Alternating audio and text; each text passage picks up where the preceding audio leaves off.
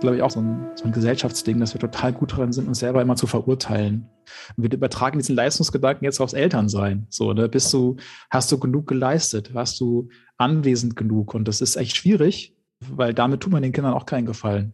Und mein, mein Therapeut hat heute was total Tolles zu mir gesagt, als ich ihn dann anrief und sagte so, boah, ja, das hier ist total Scheiße und Kacke. Dreh ja. zu mir, es muss so sein. Es muss manchmal einfach zusammenbrechen, damit es funktioniert. Wenn man so viel versucht zu schaffen, dann bricht es halt mal zusammen. Und das gehört dann dazu, ist auch gut. Alles gut.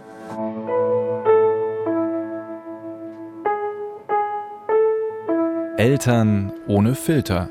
Ein Podcast von Bayern 2.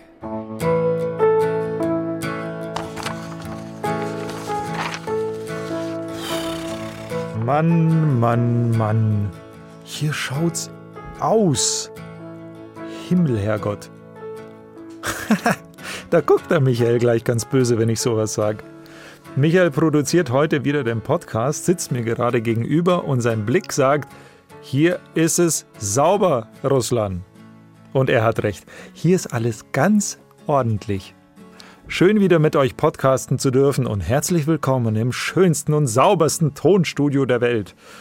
So, Jetzt mal aber ehrlich, ich habe gerade nicht das Tonstudio gemeint, das war alles eher eine Metapher für meinen Alltag und euren Alltag, für mein Leben, ja, ja, und für euer Leben. Da schaut's manchmal aus, das reinste Chaos, überall Optimierungsbedarf, liebe Eltern. Ich für meinen Teil war die letzten zwei Wochen arbeitstechnisch sowas von dabei, dass ich danach zu Hause zwar also ich war physisch anwesend, geistig aber eher so Standby. In mir hat's ausgeschaut. Und dann kam noch die Podcast-Folge heute. Ich war schon aufgeregt, muss ich zugeben. Mein Interviewpartner ist nämlich auch Journalist und moderiert, der weiß also, wie das läuft. Und er weiß als mehrfacher Vater, der schon einiges gesehen hat im Leben, er weiß viel besser als ich, wie es sich anfühlt, wenn es im eigenen Leben manchmal ausschaut. Puh. Wie geht's dir? Ähm, Gerade geht es wieder gut. Wir hatten aber heute Morgen auch schon ein bisschen Drama in der Familie, weil alle irgendwie unausgeschlafen und von der Woche gerädert waren. Und dann kennt man das ja. Dann reicht irgendwie ein schräger Blick oder ein blöder Satz und dann geht man sich erstmal gegenseitig kurz an die Gurgel. Bei uns Bei euch ist immer Friede vor der Eierkuchen. Immer. Ja, ja. immer. Das sind die schlimmsten Beziehungen. Das sind die Oder nach 30 Jahren platzt dann alles auf und das sind dann die, wo man hinterher die Ehemänner oder die Ehefrauen mit einem Messer im Rücken findet. Weil die ganzen unterdrückten Aggressionen rauskommen. Ja, ja, nee. Wenn ich die Geschichte durchziehe, dann kommt meine Frau aus dem Lachen nicht mehr raus und das ist dann Darf ich fragen, was heute Morgen war oder ist es noch so, Russland nervt mich nicht damit, ist es noch so frisch? Ach, das ist einfach so, ich ähm, hatte echt eine anstrengende Woche, weil unsere jüngste Tochter, die Dreijährige, irgendwie Magenbeschwerden hatte. Sie hat sich übergeben, Dienstagabend, so, ich stehe im Studio in Hannover und kriege von meiner Frau so die Nachricht, das Kind hat gerade das ganze Bett vollgekotzt und dann haben wir uns kurz beraten, habe ich gesagt, okay, ich fahre nach Hause, bin dann Dienstagabend nach Hause gefahren, dann Mittwochmorgen mit ihr in Hamburg, bin dann wieder nach Hannover gefahren, habe die Sendung gemacht, bin dann wieder nach Hamburg gefahren, Donnerstagmorgen wieder nach Hannover zurück. So, und das war alles schon anstrengend genug. Ja, und dann äh, habe ich halt hier im Arbeitszimmer geschlafen heute Nacht, um ein bisschen Ruhe zu haben. Überhaupt nicht besonders gut geschlafen, ehrlich gesagt. Und dann kam ich runter und war genervt, dass es irgendwie, dass die Kinder schon wieder alles durcheinander geworfen hatten und dann ergibt so ein Wort das andere. Ne? Okay, gut. Mein Name ist Daniel Bröckerhoff. Ich bin 43 Jahre alt, bin freier Journalist und Moderator, vor allem im öffentlich-rechtlichen Rundfunk, moderiere seit drei Monaten die NDR Info 2145 Spätnachrichten im NDR Fernsehen. Mein Leben ist vor allem wild, chaotisch, kreativ und anstrengend und sehr voll. Und so ein Satz zu mir. Ich glaube, ich bin genau so. Also ich bin für dieses Leben irgendwie, glaube ich, auch schon gemacht. Das passt ja dann immer schon zu einem. Aber ich versuche mehr Gelassenheit in mein Leben zu kriegen und entspannter zu werden, ähm, um mit diesen ganzen Herausforderungen immer besser umgehen zu können. Aber ich glaube halt schon, dass man sich immer schon das Leben irgendwie häufig unbewusst so baut, wie es zu, zu seiner Persönlichkeit passt. Deswegen bei mir ist immer viel Unruhe drin, weil in mir auch, glaube ich, viel Unruhe ist. Daniel hat drei Töchter. 13, 6 und 3 Jahre alt. Und er wohnt, wie er ja gerade gesagt hat, in Hamburg und arbeitet in Hannover. Das sind so circa eineinhalb bis zwei Stunden Fahrt. One way. Seine Woche sieht so aus.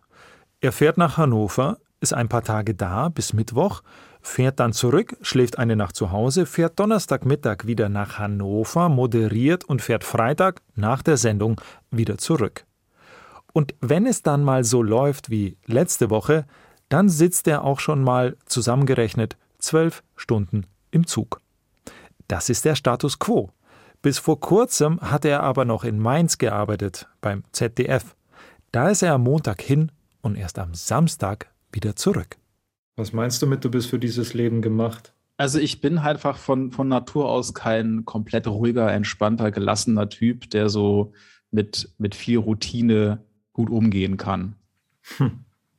Es hört sich ein bisschen an nach so, es musste so kommen, weil es ist in mir irgendwie so, so angelegt, aber du leidest auch drunter. Also ich glaube, es gibt niemanden, der nicht in seinem Leben irgendwo leidet. Ich glaube, das wäre ein Trugschluss. Ich glaube, das große Problem, was wir in unserer Gesellschaft haben, ist, dass wir über unser Leiden teilweise zu wenig sprechen, also auch offen damit umgehen. Ne? Mhm. Und es ist ja, wir sind ja einfach eine Leistungsgesellschaft, eine kapitalistische Leistungsgesellschaft, wo alles immer funktionieren soll. Und jemand, der, dem es gerade nicht so gut geht oder der leidet, der ist immer, wird schnell als Störfaktor wahrgenommen. Und ich glaube, da sind wir einfach echt unehrlich zueinander. Da stimme ich dir vollkommen zu. Aber du redest von der kapitalistischen Leistungsgesellschaft und du bist ein Paradebeispiel dafür. So, du Klar. fährst hin und her, du ähm, hast eine Familie, bist mehrere Tage die Woche weg und jetzt ist mit deiner Tochter, dass sie sich übergeben hat, dann düst du halt von, von Hannover noch hierher und zurück. Also sportlich. Es ist sportlich und ich, ähm, also ist das jetzt die Kritik, dass ich sage, ich kritisiere so ein bisschen das System, obwohl ich Teil davon bin? Bisschen, ja. Ja, also ich, ich glaube auch, ähm, ich würde mich und andere anlügen, wenn ich nicht sagen würde, klar bin ich Teil dieses ganzen Systems. Ne? Und äh, es ist aber auch ich merke einfach, wie schwierig es ist, wenn in so einem System sozialisiert und aufgewachsen, also wurde und aufgewachsen ist, das aus sich rauszukriegen. Also diesen ganzen Leistungsgedanken trage ich total tief in mir. So, ne, du musst leisten und wenn du leistest, dann wirst du belohnt dafür. Und das ist, ich merke, wie schwierig das ist, diese Prämissen und diese, diese, diese Dogmen, die wir in uns tragen, loszulassen und zu sagen, ey, ich bin auch ein, bin auch ein guter Mensch, wenn ich mal nicht so viel leiste.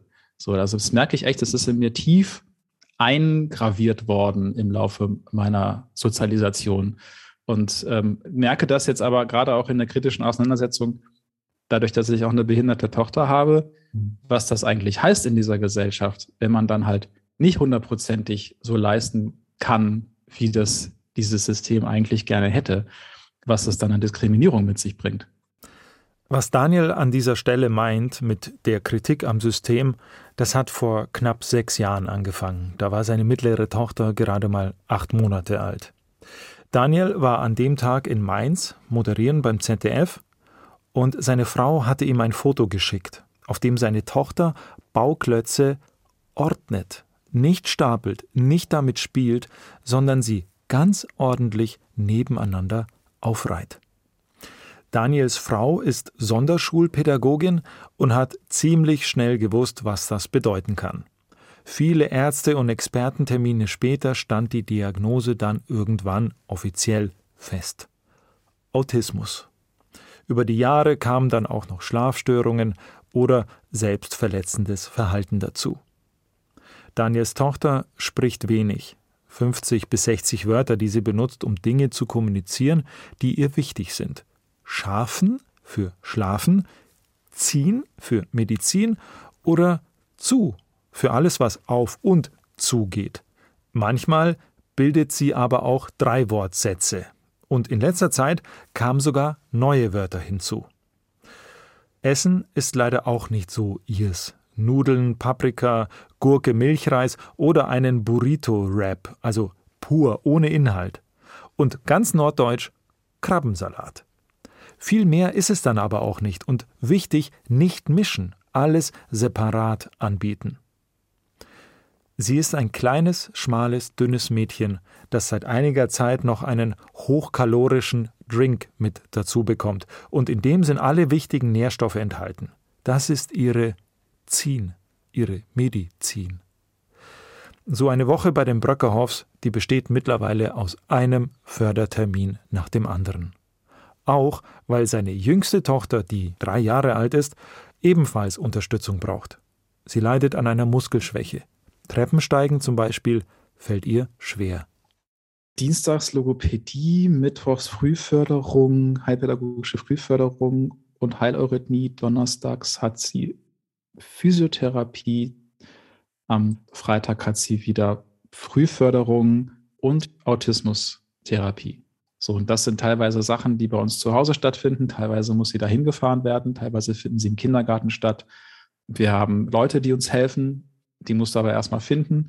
Da musst du sie anlernen, dann musst du sie koordinieren, dann muss man das ganze Verwaltungstechnische drumherum machen. Und die Kleine geht auch zweimal die Woche zur Physiotherapie, weil sie eine Muskelschwäche hat. Unser Terminkalender sieht ein bisschen aus wie von so einem Manager.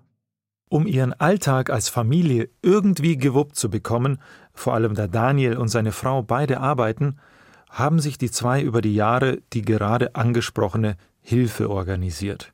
Ihre sechsjährige Tochter hat eine Assistentin, in dem Fall eine ausgebildete Erzieherin, die sie den Tag über begleitet, also im Kindergarten dabei ist und auch bei einigen Therapieterminen. Ihre Assistentin ist im Grunde eine Eingliederungshilfe sozusagen, weil Daniels Tochter in einen Regelkindergarten geht, nicht in einen Integrationskindergarten.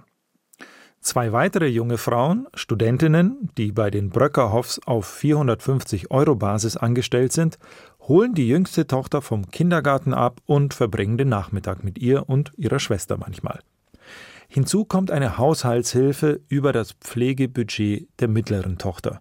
Und die hilft dabei, Otto und Daniel, dass hier niemand komplett im Chaos und im Dreck versinkt.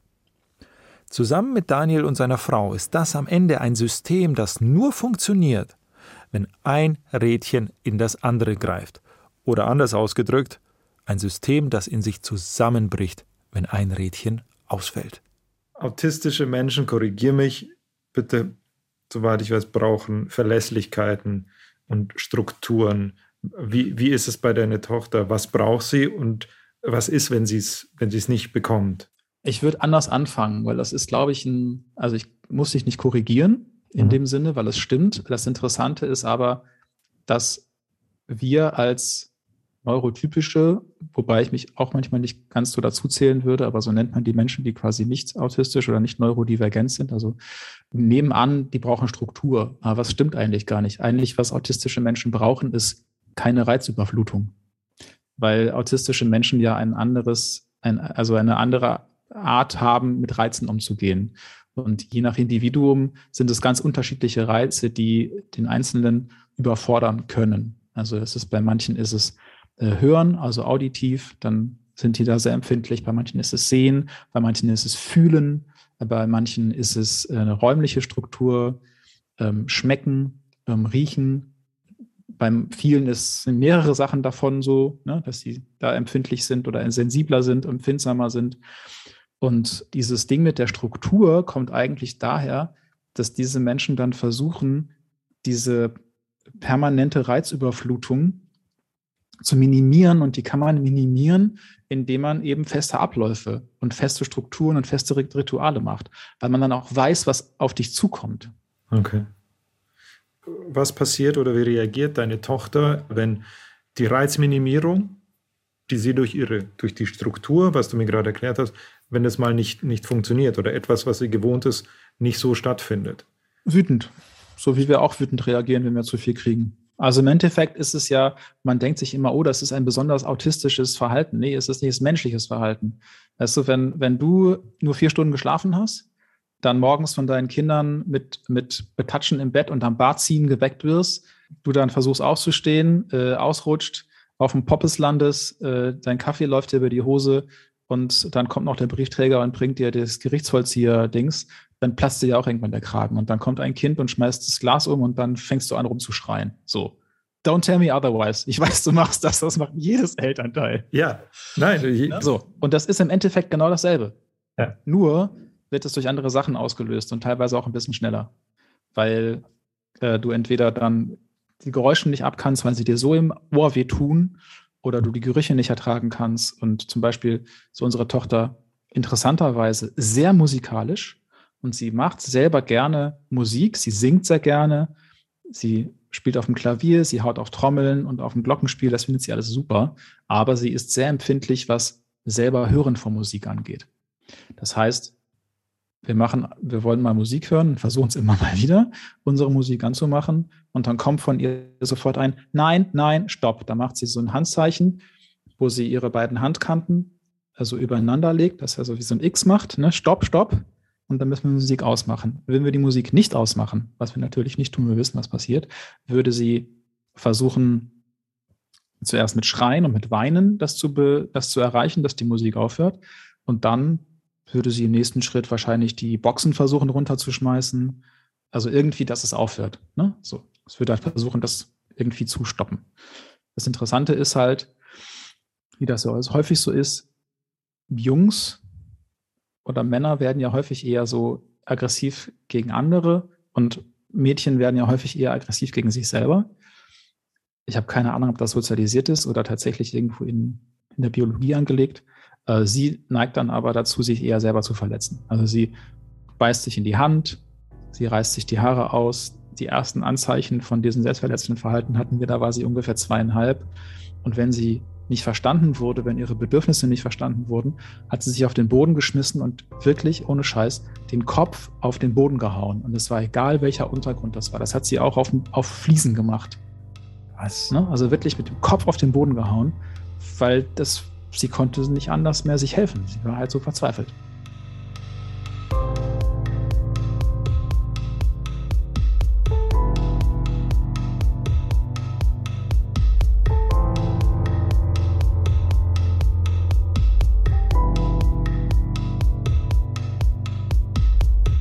Der Fehler liegt im System tatsächlich. Dahingehend, dass es noch viel zu wenig Menschen gibt, Fachmenschen gibt, die sich mit Autismus beschäftigen, die sich mit autistischen Mädchen beschäftigen. Auch das ist tatsächlich so eine Sexismus-Sache. Ne? Also Autismus war immer lange so, eine Jungs, so ein Jungsding.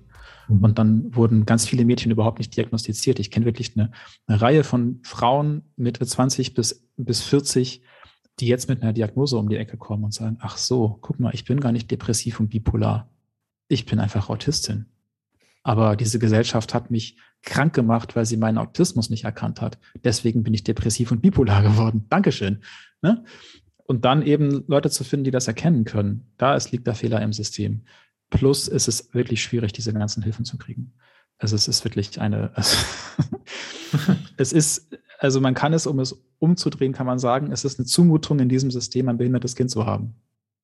Weil das System dir wirklich viel zumutet. Welchen Vorwurf machst du dem System? Ähm, wir haben hier ein, ein ganz schlechtes Paradigma, ein ganz schlechtes Paradigma und das ist leider, glaube ich, relativ deutsch. Du musst dich immer rechtfertigen dafür, dass du Hilfe brauchst. Und es ist nichts, und wir haben ja eh schon ein Problem, nach, um Hilfe zu fragen. So. Es fällt einem echt schwer. Und dann fragst du das System um Hilfe und das System sagt, brauchst du die wirklich? Das beweist mir erstmal, Digga, dass du wirklich Hilfe brauchst. Du willst es doch nur über den Tisch ziehen hier. So. Jetzt lass mal schön die Hosen runter und dann gucken wir mal, ob du wirklich Hilfe brauchst. So. Und das ist halt echt, also du bist eh schon am Anschlag, weil du kaum geschlafen hast, weil dein Kind Schlafstörungen hat und weil es nicht isst und weil es irgendwie vielleicht keine schlechte Woche hatte. Ähm, auf der Arbeit ist Stress, keine Ahnung, du hast gerade noch wieder einen Haufen Rechnungen und mhm. irgendjemand ist krank geworden. Und dann sollst du noch dich rechtfertigen, warum du gerade Hilfe brauchst. Und das ist etwas, wo ganz viele Menschen, die Hilfe brauchen, seien sie jetzt, weil sie selbst betroffen sind oder weil sie jemanden pflegen, einfach echt in die Knie gehen. Und natürlich gibt es dann auch wieder Vereine, die dir helfen, Hilfe zu bekommen. Es gibt ja dann so Menschen dafür. Aber auch da musst du erstmal dann die Kraft finden, da hinzugehen und zu sagen, hallo, ich brauche Hilfe vom System, das System verwehrt sie mir, können Sie mir helfen, helfen, diese Hilfe zu kriegen? Und, und wenn du dann auch noch feststellst, dass dann teilweise diese Leute ähm, zwar total gewillt sind, aber auch natürlich nur ein begrenztes Zeitbudget haben, teilweise sich dann in deinem ganz speziellen Fall doch nicht so gut auskennen oder sowas, dann ja, dann lernst du Formulare aus tiefstem Herzen zu hassen.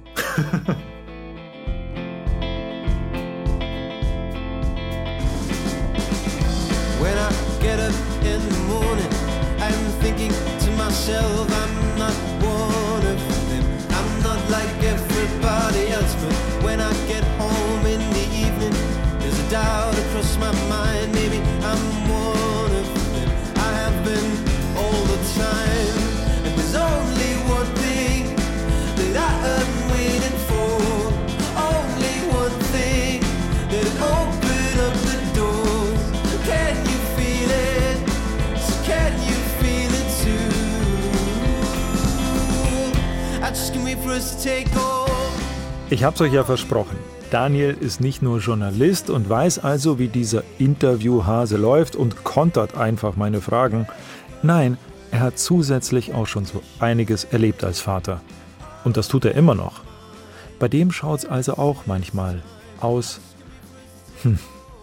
Vor kurzem hat er zwei Stunden damit verbracht, 20 Seiten Formulare auszufüllen, damit er für seine Tochter, die er in der Zeit noch begleiten würde, im November einen Kurzzeitpflegeplatz bekommt.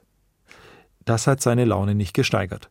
Und wenn ihr mal wissen wollt, was er davon hält, dass man bei verschiedenen Behörden immer die gleichen Formulare ausfüllen muss, fragt ihn. Es könnte ein Vortrag über Sinn und Unsinn von Datenschutz folgen. Ich muss gestehen, ich habe mich vor dem Gespräch schon gefragt, wie er und seine Frau das alles hinbekommen. Und auch, warum er seinen Job überhaupt so ausführt, wie er das macht, also mit mehrmals die Woche nicht da sein. Es gibt ja genug zu tun zu Hause. Optimierungsbedarf, Herr Bröckerhoff. Mittlerweile glaube ich aber, nee, wartet mal, ich weiß es. Ich bin an diesem Punkt ziemlich sicher in eine moderne Vorurteilsfalle des Elternseins getappt. Und die heißt, du bist nicht gut genug, wenn du du bist. Das klingt jetzt so vorwurfsvoll, wenn du das sagst. Ich glaube, wir verpassen immer einen Teil des Lebens unserer Kinder. So. Also das geht ja gar nicht anders. Und es gibt ja auch viele Leute, die halt von, die erst um 18.30 Uhr nach Hause kommen oder 19 Uhr, dann irgendwie noch ein Knäckebrot mit den Kindern essen ja. und ein Buch vorlesen und dann und wirklich sehen, tun sie sich nur am Wochenende. So, das ist bei uns schon anders. Von daher, ja, du verpasst immer einen Teil des Lebens deiner Kinder. Das ist leider so. Und ich habe das vielleicht auch ein bisschen schon gelernt, weil ich einen großen Teil des Lebens meiner ältesten Tochter, die halt nicht bei mir leben kann, eh verpasse. So, da, da hatte ich diesen, Abschieds, diesen Abschiedsschmerz, den man so einmal hat, den hatte ich schon relativ früh einmal. Und von daher glaube ich eher, dass ich relativ viel vom Leben meiner Kinder mitkriege, so im Vergleich zu dem, was andere sonst so machen. Mhm. So 60 Stunden die Woche arbeiten. Ich verstehe dich vollkommen. War das ein Vorwurf, den ich gerade formuliert habe? Klang so ein bisschen so. Weißt du was? Ich will gar nicht sagen, das war keiner. Also ich glaube tatsächlich auch, dass wir Väter ja.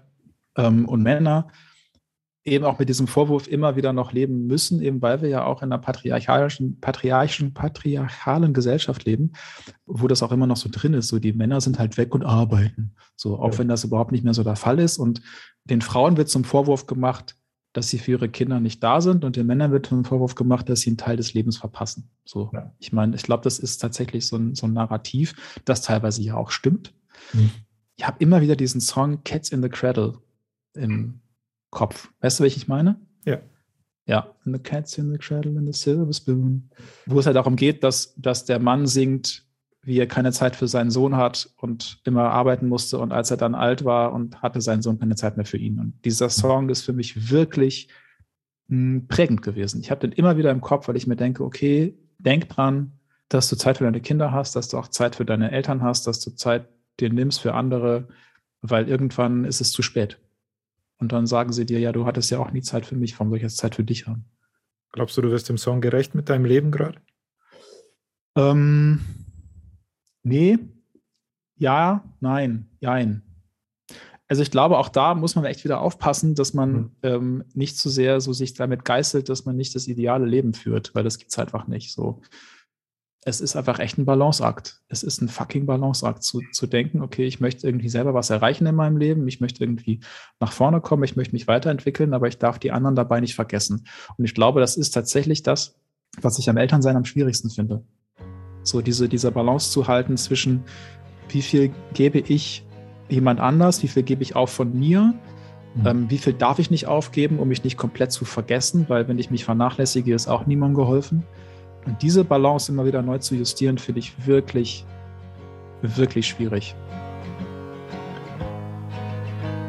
Das ist, glaube ich, auch so ein, so, ein, so, ein, so ein, Gesellschaftsding, dass wir total gut daran sind, uns selber immer zu verurteilen.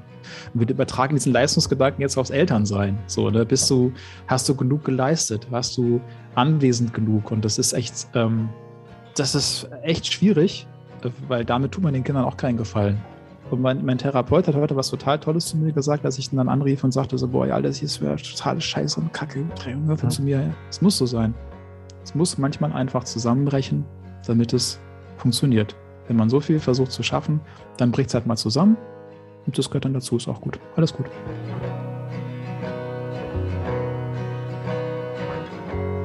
Eigentlich versuchen wir die Nicht-Normalität, dass alles sauber läuft und glatt läuft, ja. zur Normalität zu erheben. Dabei ist das die Ausnahme und nicht die Regel.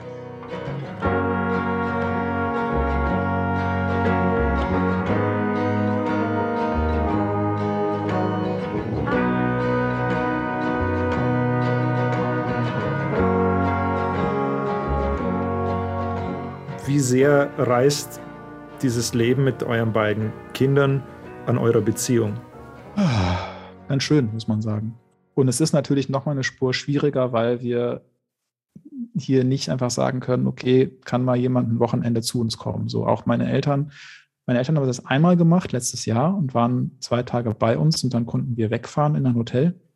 Und es hat einigermaßen funktioniert, aber es ist tatsächlich nicht so, dass ich jetzt sagen würde, geil, das machen wir alle vier Wochen. Es ist halt immer das Problem, wenn es nicht gut geht oder andersrum. AutistInnen sind, wie du ja auch schon richtig gesagt hast oder erkannt hast, versuche ich immer zu vermitteln, ganz normale Menschen. Das heißt, die wollen auch dazugehören. AutistInnen sind auch soziale Wesen. Das ist etwas, was auch immer verkannt wurde. So, ne, die wollen genauso geliebt, anerkannt werden und dazugehören, gesehen werden wie alle anderen. Haben aber manchmal Schwierigkeiten, sich da einzufügen, weil sie anders denken, anders agieren, ähm, als das neurotypische Menschen so gewohnt sind. Und die sind total gut darin, in etwas was halt Masking heißt, habe ich schon mal kurz erwähnt, also maskieren, sich maskieren. Das heißt, sie versuchen so zu sein wie neurotypische Menschen. So, wenn du mal einen Tag versuchst, wie eine 77-jährige Frau dich zu bewegen und zu verhalten, dann kannst du dir ungefähr vorstellen, wie schwierig das ist. Ja. Und das versuchen autistische Menschen häufig den ganzen Tag lang. Deswegen sind die häufig auch, wenn sie nach Hause kommen, völlig alle. Und dann können sie endlich mal so sein, wie sie sind. So, ne? Also auch mit ihrem Stimming, also mit ihren Körperbewegungen, um sich zu beruhigen zum Beispiel, so Hände flappen und sowas oder schnipsen oder Geräusche machen. Das versuchen die alles häufig zu unterdrücken. Und unsere Tochter ist ähnlich. Das heißt, wenn sie jemand Neues kennenlernt, verhält die sich häufig weniger autistisch, als wenn sie den Menschen kennt und mit ihm schon länger interagiert. Das heißt, die Sorge ist auch immer, du holst dir jemanden in ein System, ins Haus, der ist dann zwei, drei Tage bei dir, passt auf das Kind auf und dann kommst du nach Hause und sagst, nee, war alles super, du, ja, total, total gut mitgemacht, völlig alles gut, ne? Und dann denkst du so, ach geil, krass. Und die Person ist weg, du bist mit dem Kind alleine und das Kind kann endlich loslassen und endlich den ganzen Druck und das Unterdrückte loslassen und zeigen, wie es ist. Und dann, und dann hast du halt da drei Tage ein Kind, was völlig durchdreht, weil die halt drei Tage versucht hat, sich zusammenzureißen. So. Und das ist dann auch immer so eine Risikoabwägung, die man, die man trifft. So, ne? Wagen wir das jetzt und riskieren, dass wir hinterher dafür eine fette Rechnung kriegen, weil es dem Kind einfach dadurch nicht gut geht? Oder lassen wir es sein? Es geht dann wieder auf unsere Kosten. Yeah, that's right. I'm on fire. Set the candle to the fly. It was darker on that bloody afternoon. Meine Kollegin hat zu mir gesagt, ich würde ihn auch direkt fragen, ob die irgendwann mal davor waren, sich zu trennen. Ja. Ich glaube, das ist echt schwierig, wenn du, ähm, wenn du versuchst, alles zu wuppen mit deinen persönlichen ja, mit deiner Persönlichkeit, weil du selber versuchst, mit dir klarzukommen, mit, mit dem, was du erreichen willst und dann halt noch diese Aufgaben dazu geschenkt bekommst und dann zu sagen, klar, wir ziehen das locker durch, alles easy, yeah. So. Das wäre unehrlich. Das ist, das macht mit jedem was. Gerade auch in einer Gesellschaft, die dir es eben, wie gesagt, nicht einfach macht, so zu leben, sondern eher verhindert und eher dich dazu zwingt, dich zu rechtfertigen und ähm, immer noch ein Formular oben drauf zu legen. So, das, das ist einfach, das zerrt total in den Nerven. Und das zerrt natürlich auch an der Beziehung. Aber wir haben halt auf eurem Fragebogen, den ihr, den ihr mir geschickt habt, ja. habt ihr gefragt, was ist so dein Lebensmotto und oder euer, euer Lebensmotto. Unser Lebensmotto ist, wir schaffen das. Äh, ist tatsächlich so. Ist, ja. ähm, manchmal fragen wir uns rückversichern, schaffen wir das wirklich? Sagen wir, ja, wir schaffen das. Und ich habe auch schon tatsächlich eine, eine, eine Trennung hinter mir mit Kind, wo eine Familie sich dann aufgelöst hat. Und ähm, das ist nicht schön. Das ist fürs Kind nicht schön. Und auch wenn man immer meint, so ja, das Kind war noch so klein, die war doch erst zwei. Nee. Kinder leiden unter der Trennung von Eltern, egal in welchem Alter. Selbst wenn Kinder schon 18 oder 20 sind, leiden die darunter, dass die Eltern sich trennen. Und ähm, von daher ist es alternativlos. Und das ist ein, hilft einfach immer nur miteinander zu reden und zu gucken, okay, wie kann man das denn jetzt doch wieder in den Griff kriegen? Was, was habe ich falsch gemacht? Wo würde ich mir von dir was anderes wünschen? Viel mit diesen Ich-Botschaften zu arbeiten.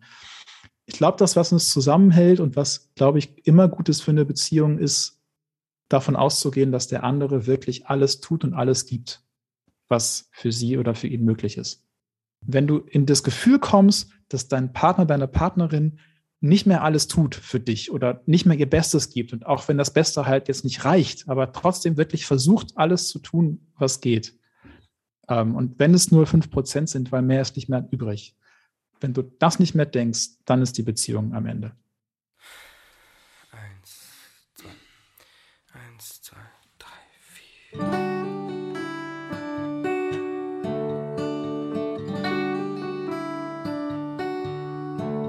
Wir reden darüber, ähm, wir weinen auch mal und, und zeigen, dass wir hilflos sind, aber dann machen wir es wieder gut und kehren es nicht unter den Teppich. Ähm, ich hoffe wirklich, dass das hilft. Es ist der beste Weg, den wir gerade gehen können. Besser schaffen wir gerade nicht. Und das ist aber dann auch okay, weil du hast versucht, das zu tun, was dir möglich war. Und alles anderes ging nicht und das machst du nicht aus bösem Willen. You are the only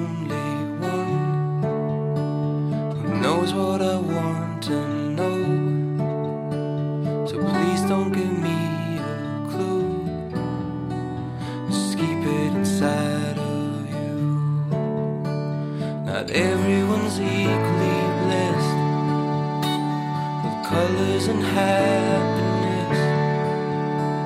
And I never closed the door.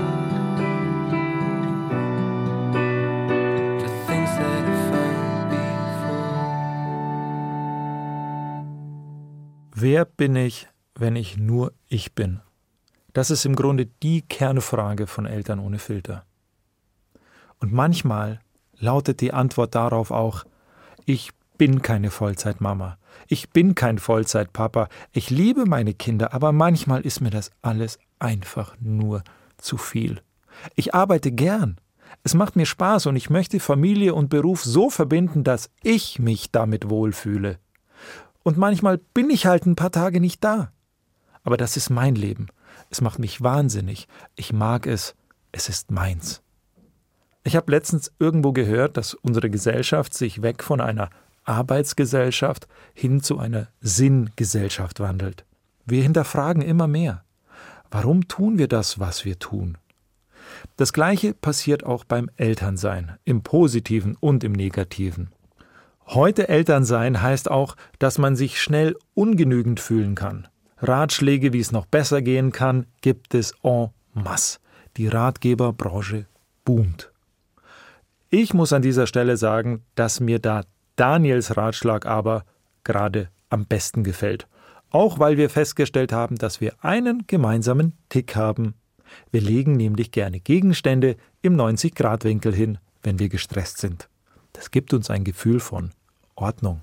Weil du es vorhin so gesagt hast, deine Frau und du, ihr sagt, wir, wir schaffen das, wir müssen das schaffen. Aber welches Ziel, welche Zukunftsvorstellung hast du für, für dich, für euch? Also früher hatte ich immer so das Bild im Kopf, irgendwann sitze ich mal so als alter Sack mit anderen alten Säcken, am besten in so einem andalusischen oder portugiesischen Dorf vor der, vor der Tür und wir trinken Kaffee und spielen Mühle oder Backgammon, schimpfen über die Jugend und reißen zotige Witze. So. war so. Irgendwie war das immer so meine Idealvorstellung. Ähm, weiß nicht, wärst du dabei? Ja, locker, locker, sofort. Ähm, ob es so weit kommt, weiß ich nicht. Aber also ein großes Ziel ist tatsächlich gelassener werden, noch gelassener werden. Eben genau mit diesem Chaos leben lernen, mit, mit dieser Unordnung, das Chaos umarmen, so, ne? Und und eben nicht so schnell auszuflippen, weil die Sachen nicht im 90-Grad-Winkel liegen. Ich meine, klar, Bechergestörte legt Sachen nicht im 90-Grad-Winkel hin, aber ja, auch das zu umarmen, so, ne? Und als Fernperspektive, also ich wünsche mir natürlich für, für unsere Tochter im Spektrum, ähm, dass sie selbstständig wird, dass sie ohne uns leben kann, dass sie irgendwie mal vielleicht ins, ins Berufsleben kommt, dass sie ernst genommen wird, dass sie nicht zu viel Diskriminierung erfährt. Keine Diskriminierung zu erfahren, ist, glaube ich, ein naiver Wunsch. Wir haben dafür schon zu vielen Diskriminierungen erfahren. Und, und dass wir das so gut schaffen, dass wir mal so als Paar auch irgendwann gelassener werden zusammen und entspannter. Aber das ist halt auch, es ist immer so einfach, das an den, mit den Kindern zu begründen und mit den blöden Arbeitskollegen und dem blöden Job und mit dem blöden System und mit, mit dem blöden Wetter und und so weiter und den blöden Formularen. Im Endeffekt, glaube ich, ist es dann doch immer in einem, wie man mit diesem ganzen Hassel umgeht und ob man sagt so, ja, wie sagt man im Norden, ist ja wie es ist, ne? Löbt? Ja, löbt, ja, ne? muss ja, ne? Boah. Und das tatsächlich so als, als wirklich auch als entspannte, nicht als erzwungene Lebenseinstellung zu haben. Ich glaube, das, das wäre cool. Ich danke dir für zwei richtig, richtig wundervolle Stunden. Ich danke dir, lieber Russland. Es war jetzt hoffentlich nicht zu küchenpsychologisch, philosophisch. Dafür hast du den richtigen gefunden, das ist okay. Let's quit this contest and get back to the surface.